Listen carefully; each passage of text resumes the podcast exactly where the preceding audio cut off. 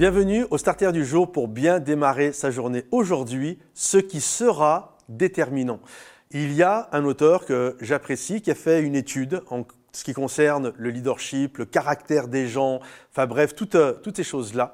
Et il a fait cette étude extrêmement intéressante, tous les livres qui, avant la Deuxième Guerre mondiale, les 150 ans avant la Deuxième Guerre mondiale, on va dire grosso modo de 1850 à de 1800 à 1950, tous les livres qui étaient écrits par rapport euh, au développement des gens, par rapport à, leur leadership, par rapport à leur personnalité, c'était tout le temps des livres qui étaient liés par rapport au caractère des gens. C'est-à-dire, des, euh, on les encourageait à développer l'intégrité, l'honnêteté, euh, la simplicité, euh, la, le, de parler vrai, d'être des gens, voilà, de, de cette envergure-là.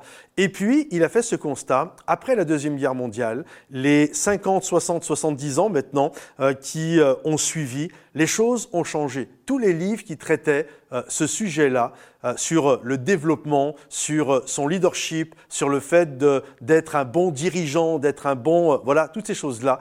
En fait, d'un seul coup, on est passé d'une éthique du caractère, où on encourageait les gens à développer un caractère d'intégrité, à finalement, maintenant, une éthique de la personnalité. Ce qui est important aujourd'hui, ce n'est plus que tu sois intègre, c'est que tu saches faire des beaux sourires, que tu saches serrer des mains, bref, que tu saches développer une belle image de toi.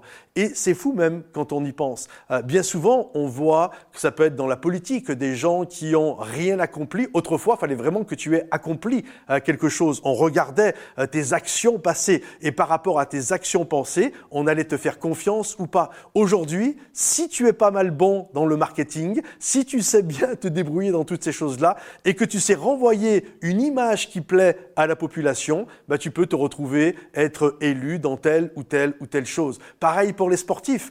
Euh, autrefois, euh, celui qui était acheté quand il y avait des transferts, celui qui était acheté, à, par exemple à Zinedine Zidane, lorsqu'il a fait, il a été le joueur le plus cher de l'histoire, il avait déjà gagné un ballon d'or, il avait été déjà champion du monde. Et c'est à partir de ce moment-là où finalement on l'a acheté euh, et c'est devenu le transfert record. Aujourd'hui, on peut acheter des gens qui n'ont encore rien accompli. Pourquoi? Parce que les gens vont miser sur l'image, sur le potentiel, sur la capacité qu'il a de marketing, au niveau marketing de mettre le club en avant.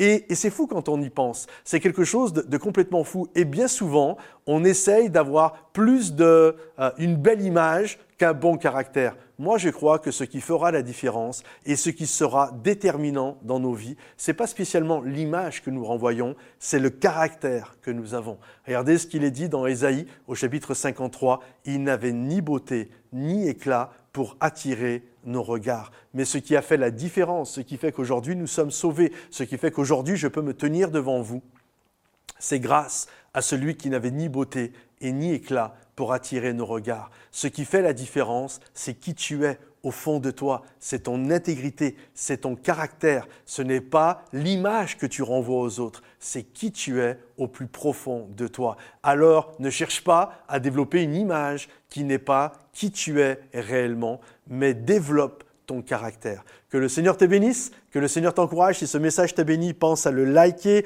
le partager, le commenter et rendez-vous sur momentumsansfrontières.com. À bientôt les amis. Bye bye.